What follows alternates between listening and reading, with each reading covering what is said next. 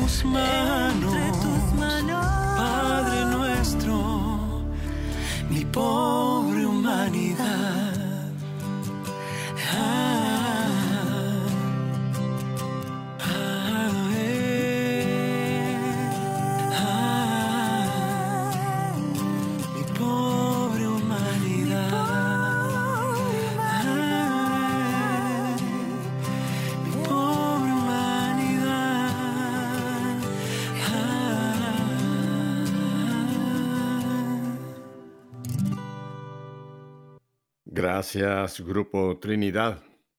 Qué oportuno, ¿verdad? Aunque ya estamos avanzada la cuaresma, volver a, recordar lo que el miércoles de ceniza sucedió, ese sacramental, ¿verdad? Donde se nos fue recordada aquella famosa, si se dio la, la, la antigua fórmula, polvo eres y en polvo te has de convertir. O la nueva fórmula que se utiliza también, conviértete y cree en el Evangelio. Hace ya semanas y estamos ya, casi vemos del otro lado, ya estamos, como dicen, casi del otro lado del puente, viendo la Semana Mayor, la Semana Santa. Que por cierto, hay mucha gente que piensa que toda la Semana Santa, incluyendo hasta la noche del, del sábado santo, es Semana Santa. Bueno, es Semana Santa, sí, pero propiamente lo que es la cuaresma termina el jueves santo por la tarde. Así es, cuaresma termina jueves santo por la tarde, porque esa tarde ya entraremos en el triduo pascual, que será jueves, por supuesto, viernes, sábado santo y después la madre de todas las fiestas, Pascua. Pero eh, me, llamó la atención eh, que en este, en este canto que hemos escuchado, el grupo Trinidad dice, esa, esa promesa o ese deseo que yo tuve cuando se me impusieron las cenizas de cambiar. Ahora que ya hemos caminado unas cuantas semanas, unos cuantos días de cuaresma, la, la pregunta a hacernos todos, ¿realmente eh, eh, hemos, hemos hecho algún cambio en nuestra vida? ¿O todo se quedó en ese deseo piadoso, místico? Señor, yo quiero cambiar, cuaresma, sí, Señor, voy a, a ayunar, voy a orar más, voy a dar limosna, todo lo que la iglesia nos presenta como, como las famosas ah, armas o los instrumentos para hacer fructífera la cuaresma, ¿verdad? Porque tristemente hoy día creo que hay, hay muchos católicos que las cuaresmas le- les pasa por arriba. Quizá fueron el miércoles de ceniza, quizá fueron el miércoles de ceniza, aunque hoy día ha bajado tantísimo la asistencia. Y en cierta forma, eh, parte de esa baja de, de presencia en los templos es porque mucha gente, pues con la pandemia, se acostumbró o se acomodó a quedar en casa. Han bajado, no en todas las parroquias, pero en un número grande de parroquias, lo he oído de varios párrocos con los que he tenido oportunidad de, compartir. Me han dicho, Pepe, en las misas dominicales, bueno, en las que se celebran también en sábado, ¿verdad? Ya no tenemos la misma concurrencia que teníamos previa a la pandemia, porque mucha gente, pues con eso de que fue la dispensa, que tú podías ver la misa en casa, se fueron, se fueron enfriando, se fueron enfriando. Y hoy ni ven la misa en casa, ni tampoco van a la parroquia. Ay, Señor, hay un tremendo demonio entre los muchos que acechan a la humanidad y especialmente a, los bautizados, a todos nosotros, a la iglesia de Dios es uno que eh, desde muy antiguo se le llama el demonio de la asedia. Y es interesante porque encontraron en un, lugar en Roma, en algún lugar donde los cristianos se reunían en la iglesia primitiva, cuando había esa persecución contra los cristianos, un, una imagen en la que ellos representaban a la asedia. y es interesante porque se le llama el demonio de la asedia. Y muchos pensarían que cuando hablamos de un demonio habría que pintar, pues eso como lo vemos, ¿no? Un ser con cuernos, con un rabo atrás, con un trincho en la mano, con una cara mala, eh, entre, entre humo, como a veces se representa, se hace representación de, de Satanás, el príncipe de las tinieblas, ¿verdad? Y no, no, los primeros cristianos lo identificaron muy bien y saben cuál es el símbolo de la sedia. Una tortuga. Ay, dirán ustedes, pero Pepe, ¿qué tiene que ver una tortuga con cosas espirituales? Mucho. Hay muchos de los símbolos cristianos antiguos que son bellísimos. Voy a hablar de la, la, tortuga y la sedia, pero déjeme le cuento otro que también es uno de los símbolos más antiguos y que, por cierto, si ustedes han visitado Tierra Santa y han podido estar en el aposento alto, en el cenáculo, como llamamos, donde el Señor celebró la, última cena, hay unos capiteles, hay unas columnas, y en la parte alta de la columna, que se llama capitel, hay una sola que tiene adornos, las demás pues son unos, unos uh, eh, lisos, digamos, no tienen adorno, pero hay una que sí tiene adorno. Y el adorno que tiene una de las columnas ahí en el aposento alto, que repito, estamos hablando de los primeros años de la iglesia, es un pelícano, un pelícano que tiene a sus crías abajo. Y el pelícano está con su pico abriéndose él mismo su cuerpo y están saliendo unas gotas de sangre del pelícano que están cayendo en la boca de sus pequeñitos. Y dicen, eh, yo no, no- no tengo un conocimiento tan vasto de, de las aves, pero gente que sabe y que tiene de cercanía esta, a esta especie, los pelícanos, que un pelícano cuando efectivamente, cuando hay una hambruna, cuando tiene, no tiene posibilidad de llevar comida a sus pequeños, él mismo da de su sangre, se pica con, con ese pico y, y de esas gotas alimenta a sus pequeñuelos.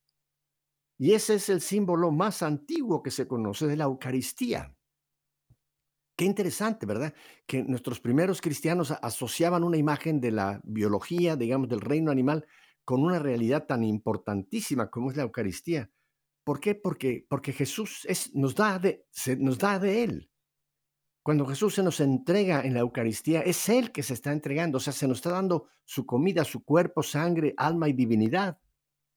Y, por eso qué lindo, ¿verdad? Tener estos símbolos también en casa, se pueden conseguir y ponerlos, no para poner un, adorno de un, un pájaro, no, no, recordarnos que ese pelícano nos está recordando lo que hace, lo que hace Jesús, darse a sí mismo. Pero déjenme volver un momento en lo que estamos viendo, si logramos localizar a nuestro invitado, si no, pues van a tener que aguantarme el resto de la hora, así que prepárense y tengan paciencia.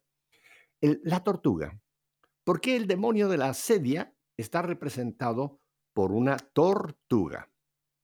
Eh, por cierto, cuando yo me enteré de esto, créeme, yo tengo dos tortugas, no vivas, no, no, no. Tengo dos tortuguitas de madera, una la tengo en mi escritorio y otro lo tengo donde hago mi oración para recordarme que ese demonio es muy sutil y que está continuamente queriendo atacarnos. El demonio de la sedia y la tortuga. Eh, dicen, y esto podemos recurrir a, a- padres de la iglesia antiquísimos como San Juan Clímaco, que describen qué es ese demonio de la sedia, y dicen que es un demonio que empieza por darnos una especie de pereza espiritual. Nos empieza a tratar de quitar el gusto por los sacramentos, el gusto por la oración, el gusto por asistir a la Eucaristía, el gusto por, por eso, por tratar de, de ir creciendo en ese llamado a la santidad que todos tenemos. Y es muy sutil. No es un demonio que nos llega de repente como una tremenda tentación sexual, una tremenda tentación de avaricia, no. Este es suavecito, suavecito. Y creo que en este tiempo que aún estamos saliendo, afortunadamente que casi estamos saliendo de la pandemia, yo creo que este demonio de la sedia actuó a sus anchas entre muchos, muchos, muchos católicos. Porque con eso de que hay que quedarse en casa, y sobre todo los primeros meses cuando había los confinamientos, ¿verdad? Y que la iglesia autorizó que se pudiera uno, pues, eh, eh, no asistir el domingo a las fiestas de guardar a la iglesia sin que esto fuera un- una falta, un pecado, porque podíamos verlo por, por, por, eh, por internet, o por la televisión, o en el peor de los casos, aún por radio. Y se nos dijo que esa participación era válida.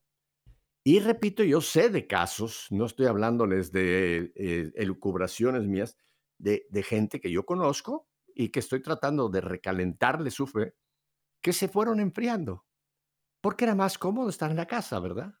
Al principio renegábamos y decíamos, ay, yo quiero ir a mi parroquia, ¿cómo es posible que estén las parroquias cerradas? ¿Cómo es posible que no podamos asistir a la misa? ¿Cómo es posible? Hubo un tiempo en que hubo casi un grito como casi el de los cristeros allá en México, en la famosa guerra de la cristiada, ¿verdad? Que no nos cierren nuestros templos, pues tenemos que tener los sacramentos. ¿Sí? Y cuando fueron las cosas cambiando, esos que tanto cacareaban y tanto gritaban y que tanto decían que cómo era posible, se fueron acomodando, se fueron acomodando. Y llegó un momento en que este demonio de la sedia, que es, repito, suave, suave, suave, fue entrando, les quitó el gusto o más bien el deseo, porque nosotros vamos a, a la Eucaristía por deseo, no, no por costumbre, no, no por cumplimiento, aunque hay mucha gente que lo hace por cumplimiento. Oiga, yo no creo que la Eucaristía es, un acto de cumplimiento, porque ¿sabe lo que dice la palabra cumplimiento? Cumplo y miento. Van, van porque van casi forzados, porque piensan que si no van eh, eh, les va a caer mala suerte. Hay gente que así lo piensa, o que Dios les va a enviar un castigo tremendo. No, no, no, Dios es un Dios de misericordia, no es un Dios de, de castigos, ni de... eh, vendrá el castigo al final, pero en fin. ¿Y qué pasa? van, van casi forzados y están con el reloj en la mano. Ay del padre que se alargue mucho en la homilía porque hay que salir rápido. Y usted lo ve. Qué tristeza, ¿verdad? Qué tristeza ir a, celebrar la Eucaristía y ver gente que incluso va a comulgar, ¿eh? Pero están comulgando y están saliendo por la puerta. O sea que fueron a lo, mínimo para, para decir que cumplieron. Cumplo y miento. Así que este demonio de la sedia hay que tener mucho cuidado, hermanos. Yo no sé, les hago la pregunta a todos ustedes, no tienen que llamarme, no se preocupen, no los voy a poner al aire con su respuesta, pero mi pregunta sería, ¿tú tienes oración diaria? ¿O tenías oración diaria y este demonio de la sedia te la ha ido robando? ¿Te la ha ido quitando? Ah, yo sé de gente que, por ejemplo, el, el rosario, que es una devoción hermosísima, recorrer toda la vida de nuestro Señor, toda la vida, desde la anunciación, ¿verdad? Hasta la coronación de María como reina de los cielos. Recorrer a María en toda la vida de nuestro Señor, acompañándola con ese rezo bellísimo que es el Ave María, ¿verdad?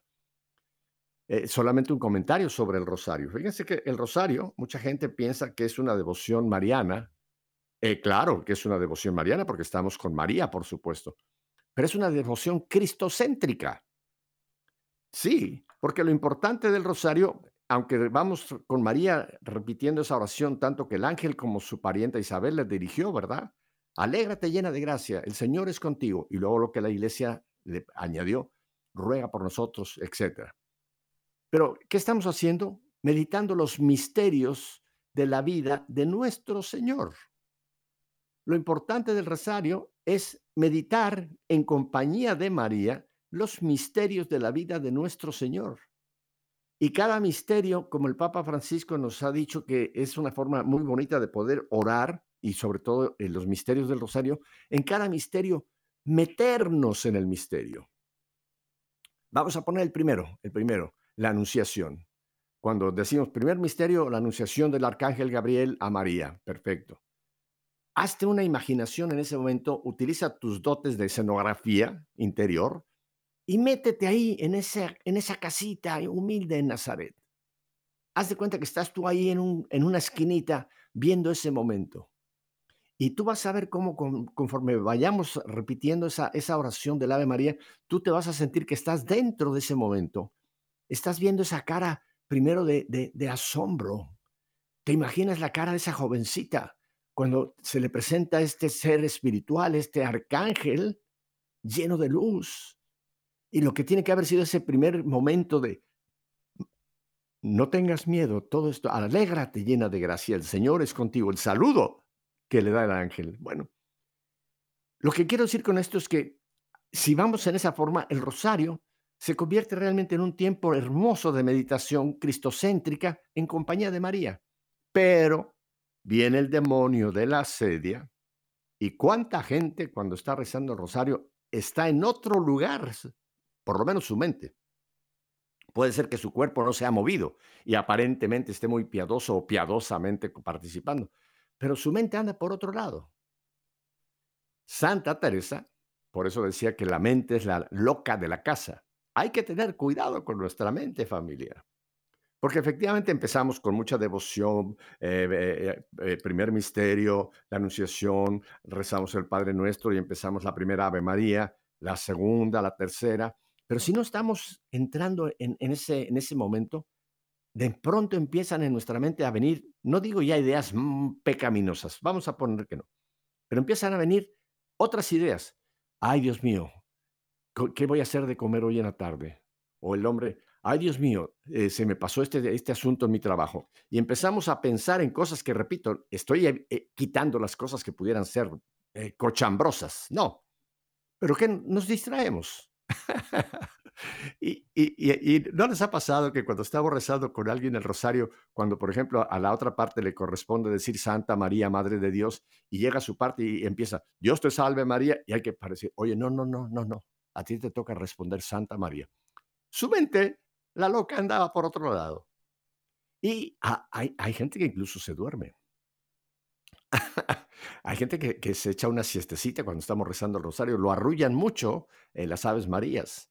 Y, lo que pasa es que entonces cuando empezamos con estas distracciones, empezamos con estas, eh, eh, viene ese cansancio, empieza un pequeño aburrimiento, ahí está el demonio de la asedia. Hay que en ese momento reconocer que estamos siendo atacados y hay que echarlo en el nombre del Señor, decir, fuera de mí, fuera de mí, de mi mente, fuera de, no me, no me vengas a, a, molestar, demonio tortuga de la asedia. Porque la asedia nos puede llevar incluso a perder la fe o tener una fe tan mínima que ya realmente casi nos convertimos en apóstatas. Ay, Pepe Alonso, ¿qué estás diciendo? Bueno, les voy a, decir lo que quiere decir apóstata. Apóstata es el que no vive su fe. Hay una apostasía eh, que es la apóstata, digamos, pública, y esto se ha dado en algunos momentos de la historia de la iglesia, cuando una persona reniega públicamente de su fe. Dice, ya no soy católico, ya no creo, yo no soy miembro de la iglesia. Sí, los hay apóstatas.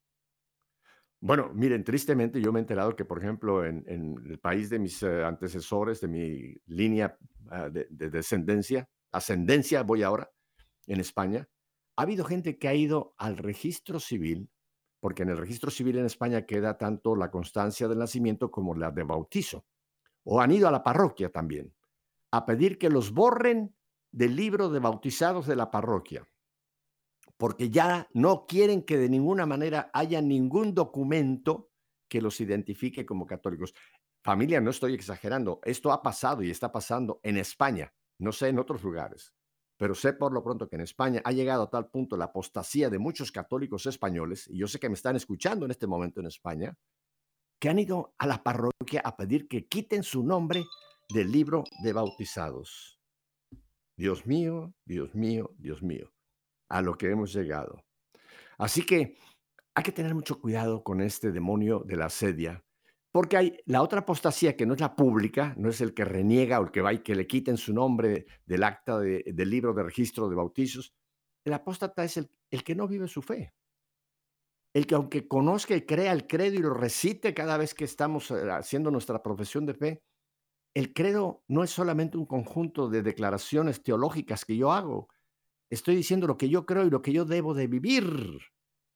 Lo que yo debo vivir, porque el cristianismo, que es el catolicismo, es quiere decir la Iglesia Universal, pero hay una, hay una identidad más profunda, que es el cristiano. Yo no puedo ser católico si no soy cristiano. Yo tengo que ser cristiano primero. Recuerden lo que dice Hechos de los Apóstoles. Fue en Antioquía donde por primera vez a los discípulos se les dio nombre de cristianos, no de católicos, de cristianos. Bueno, tenemos que ir a unos brevísimos mensajes hermosos que tengo para ustedes, pero quédense con nosotros porque tengo otros dos o tres puntos que quisieran esta tarde compartir. Vuelvo enseguida. Hágale caso a Pedro. No cambie de dial.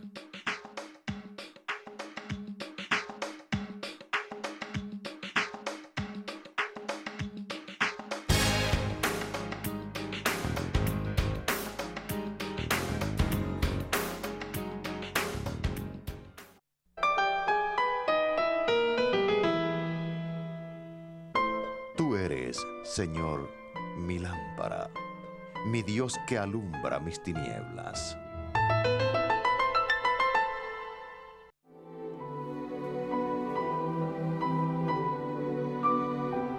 Qué grandes son tus obras, Señor, qué profundos tus proyectos.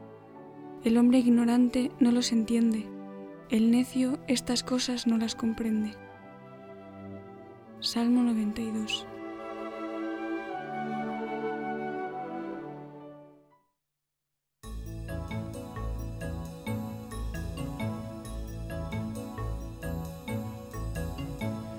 El Señor reina vestido de majestad, el Señor vestido y ceñido de poder. Así está firme el orbe y no vacila. Tu trono está firme desde siempre, y tú eres eterno. Levantan los ríos, Señor, levantan los ríos su voz, levantan los ríos su fragor. Pero más que la voz de aguas caudalosas, más potente que el oleaje del mar, más potente en el cielo es el Señor. Tus mandatos son fieles y seguros. La santidad es el adorno de tu casa. Señor, por días sin término.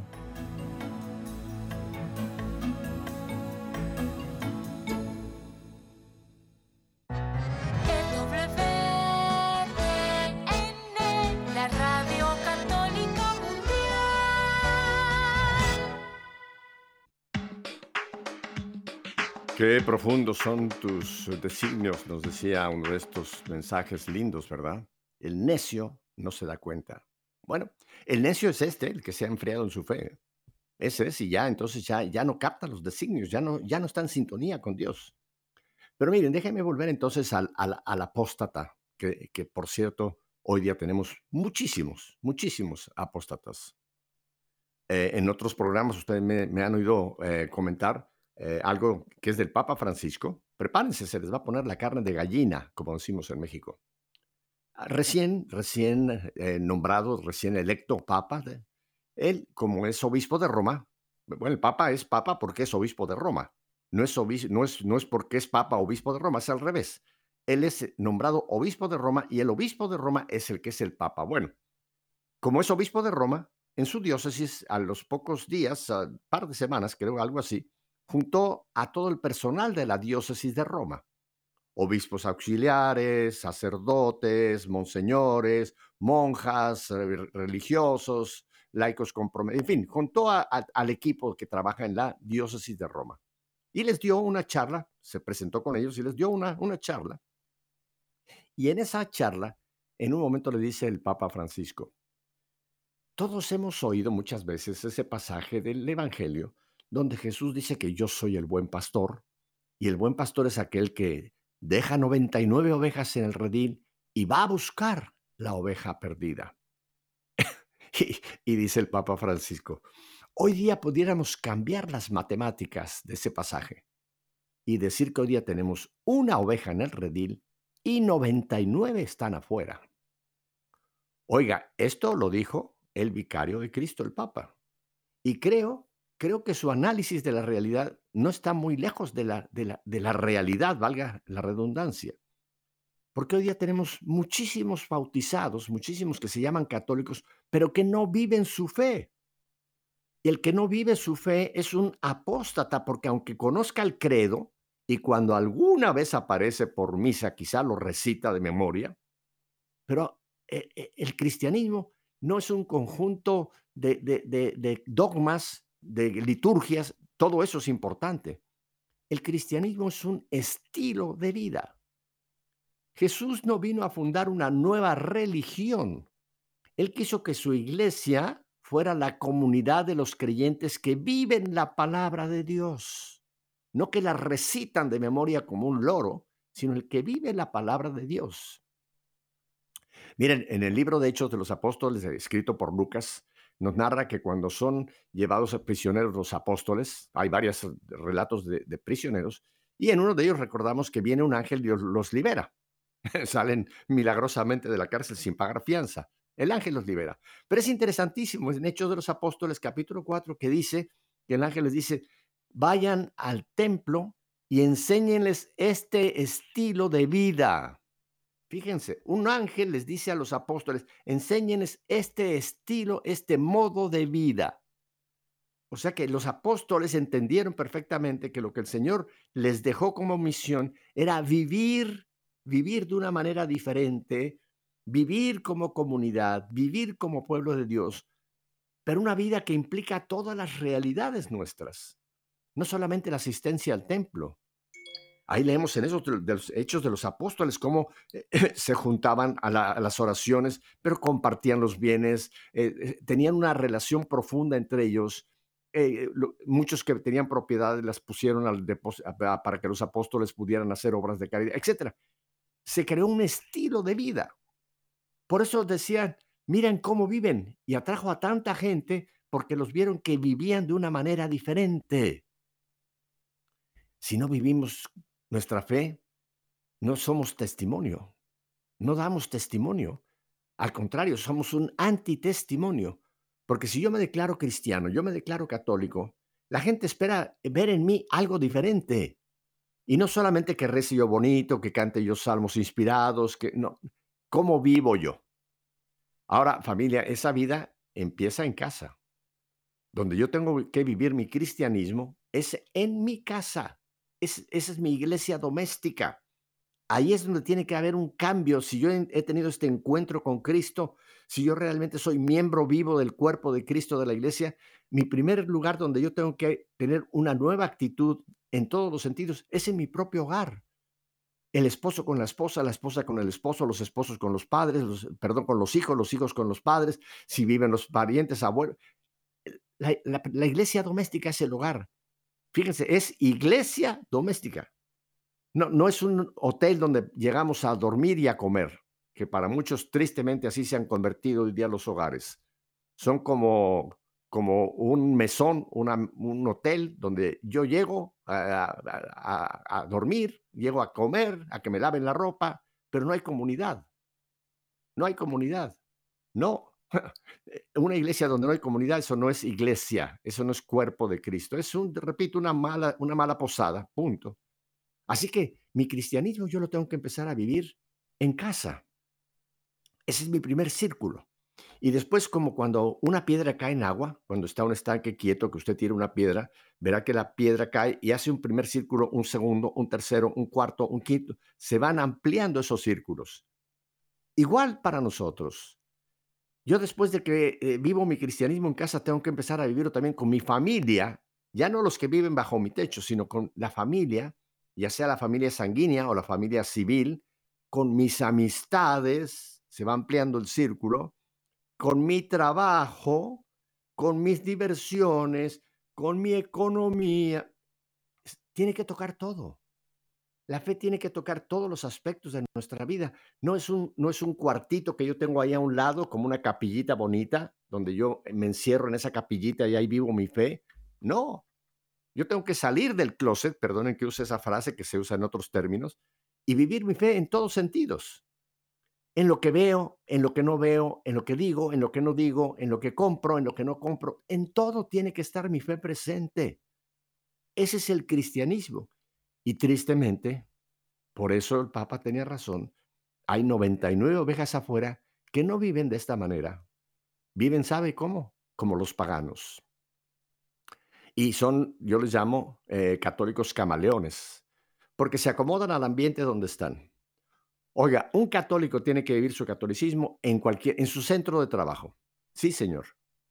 Mire, es rarísimo, por ejemplo, ir a un restaurante y ver que llega una familia o una pareja, eh, y cuando hablo pareja estoy hablando hombre y mujer, ¿eh? No me tomen la pareja por otro lado, porque hoy día le llaman pareja a lo que nunca deben ser pareja. Bueno, llega una pareja, de, eh, sea un matrimonio o unos novios, unos amigos, etc. Es rarísimo ver a alguien que ore para eh, recibir esos alimentos. ¿Por qué? Porque les da pena, porque están en un lugar público, porque ¿qué va a decir la gente?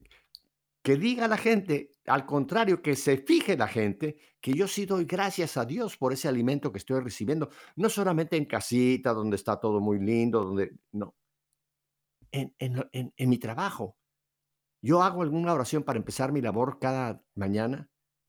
Yo hago mi, mi, oración cuando tengo algún problema y hago una señal de la cruz, etcétera, algún signo visible de que, de que me estoy comunicando con Dios.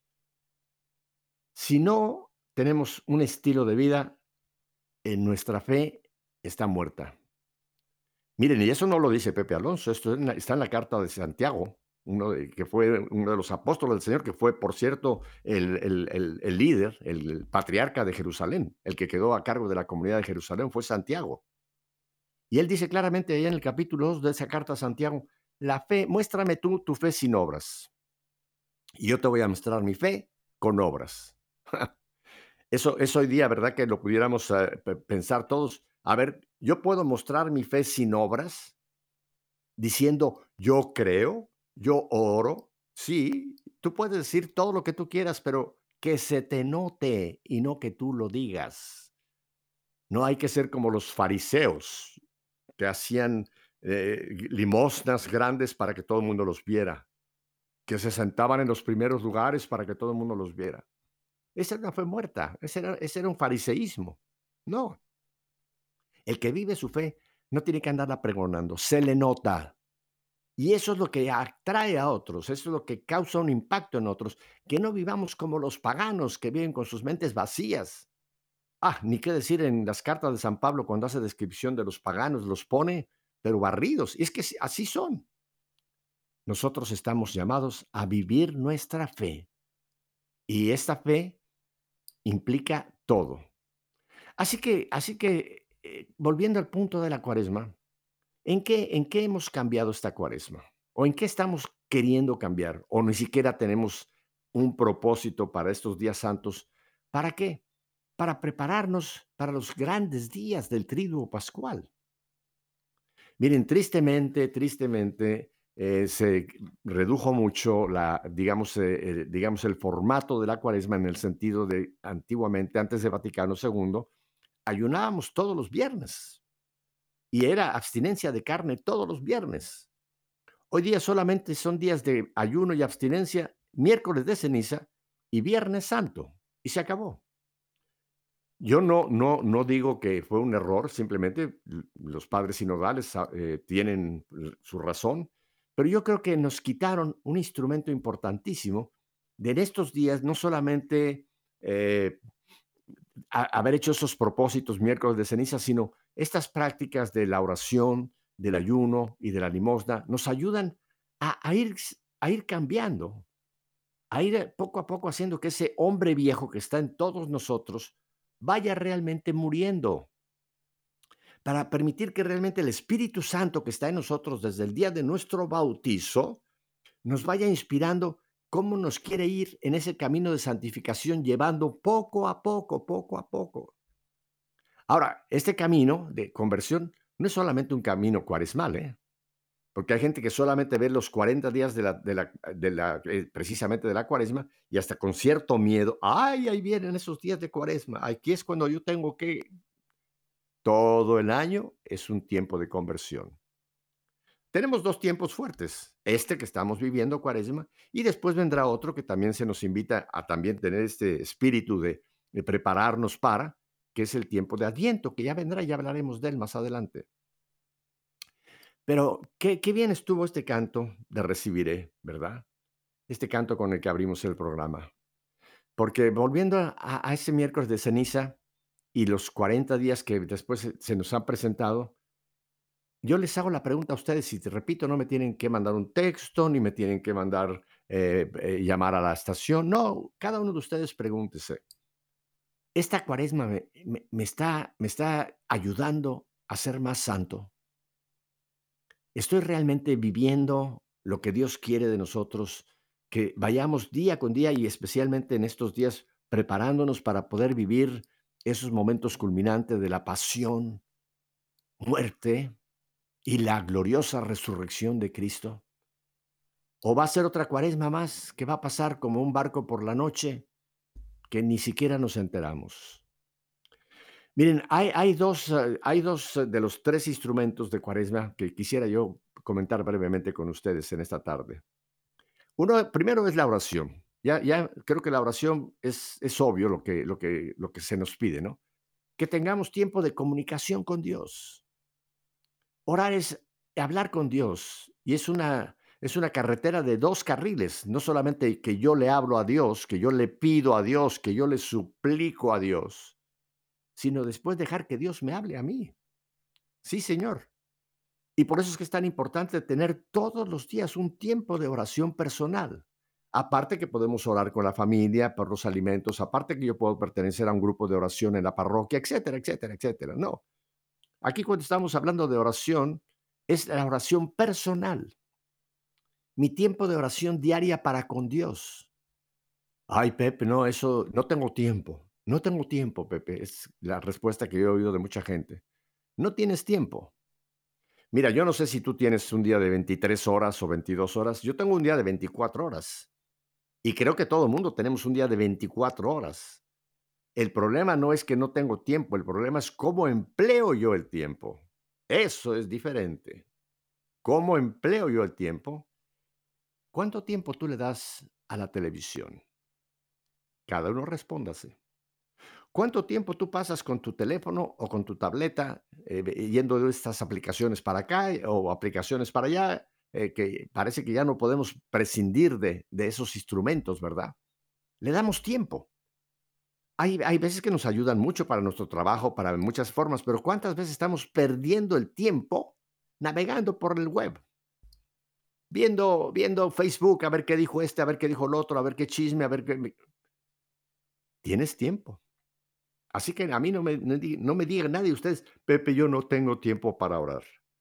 Porque mi respuesta, hermano, hermana, es sí tienes tiempo. Lo que pasa es que estás mal usando tu tiempo especialmente si no tienes un tiempo específico para orar.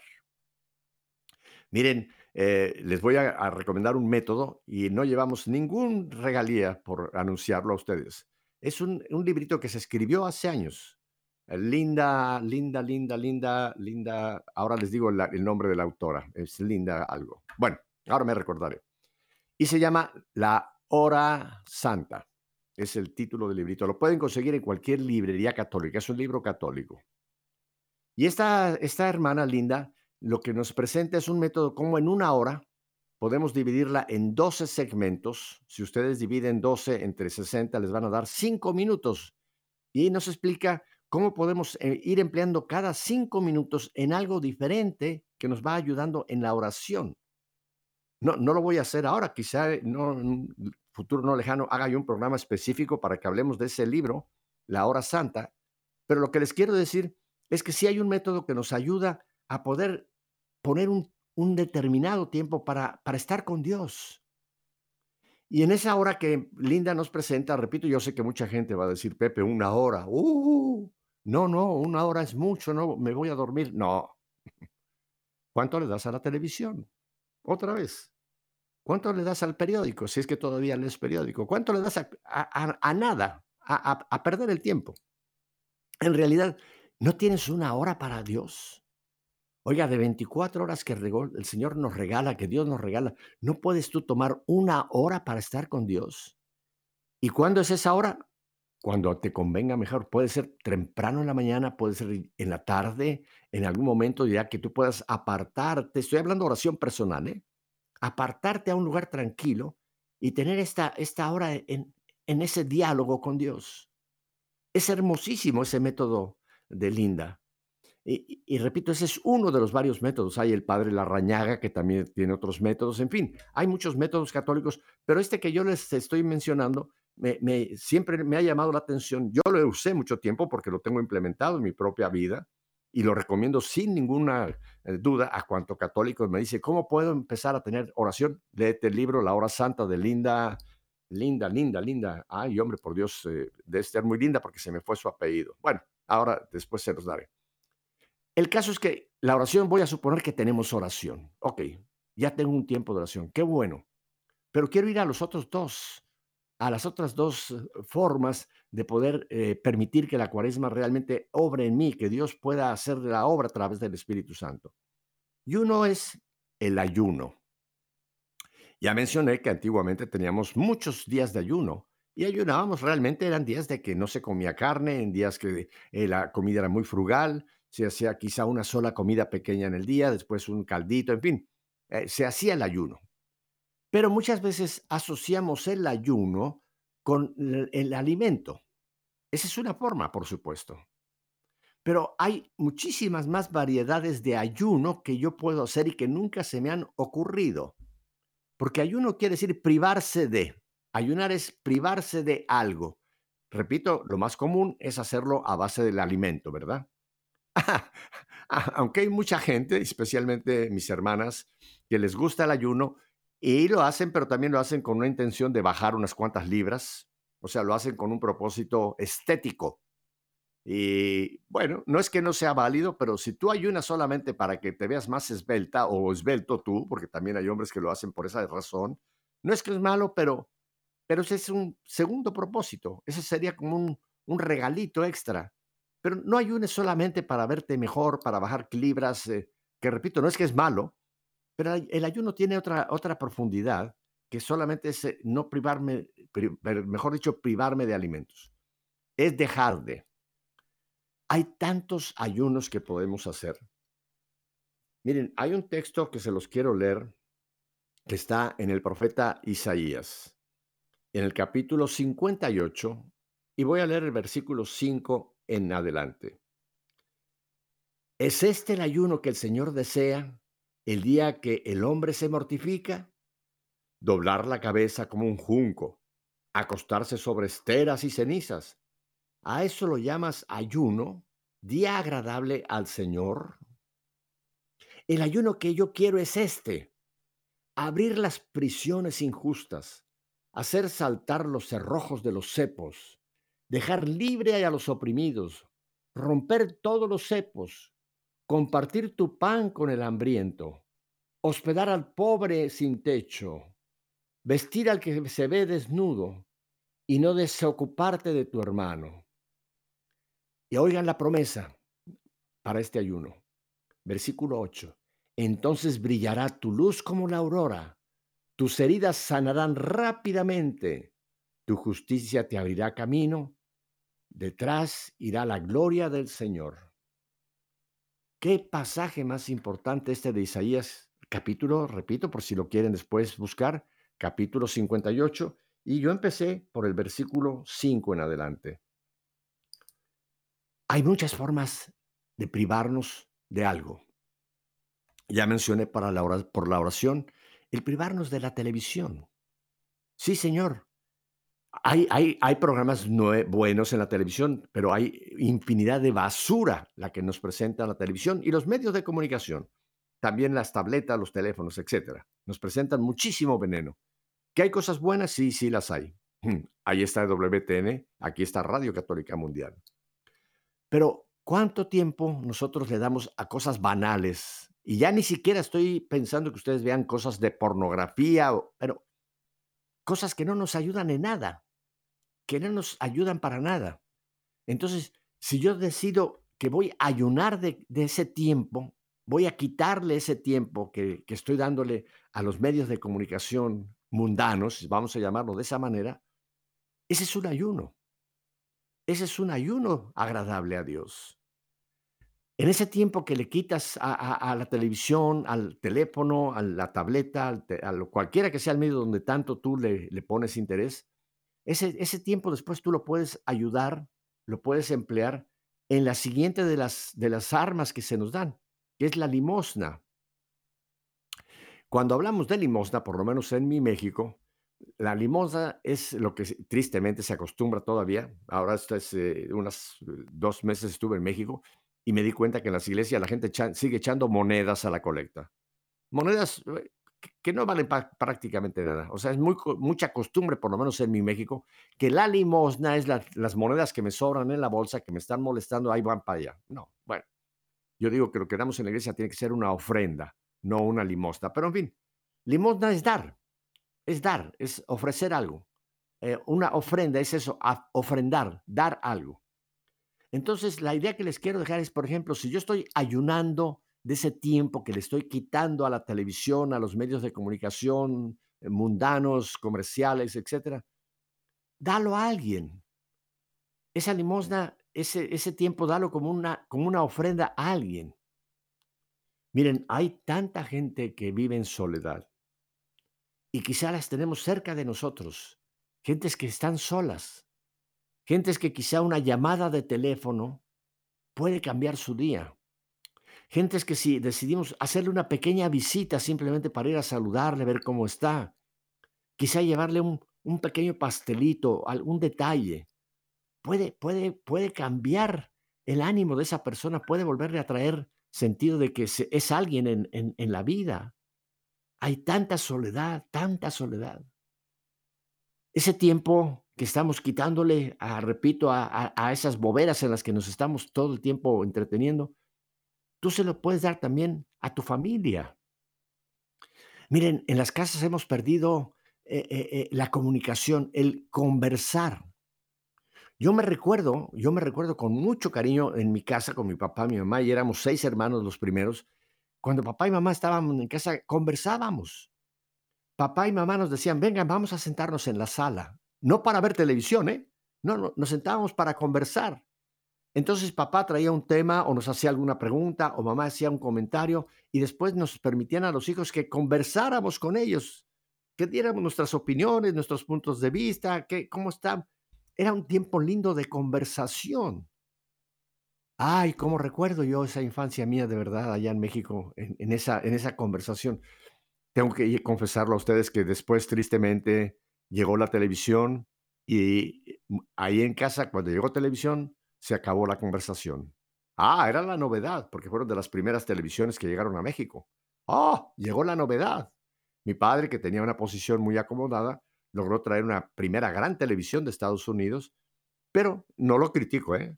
No, Simplemente él hizo algo que creía que era un regalo para nosotros y trajo la televisión. Y me recuerdo que cuando llegó la televisión era tal la ilusión que teníamos. Había un solo canal en México y transmitía solamente que dos o tres horas al día.